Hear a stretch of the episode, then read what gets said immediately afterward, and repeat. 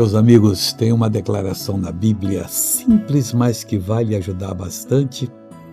Vai fazer você tomar sempre a posição acertada, necessária e abençoada. Salmo 119, versículo 30 fala assim: Escolhi o caminho da verdade. Só isso.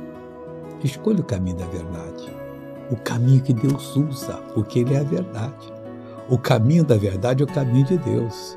Quando você fala, eu quero saber a verdade, você está dizendo, eu quero saber Deus. Mas muitas vezes você quer saber a verdade que não é a verdade. A verdade que o favoreça não é verdade. A verdade não favorece ninguém. Ela favorece a todo mundo. Na verdade, quando a pessoa entende a ela, diz assim: Eu errei. Confesso que eu errei.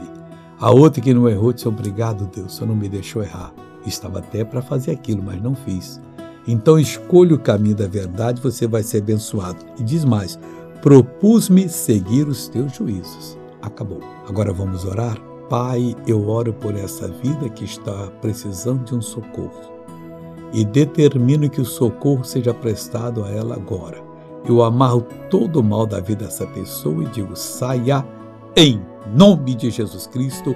E você diz amém. E acabou.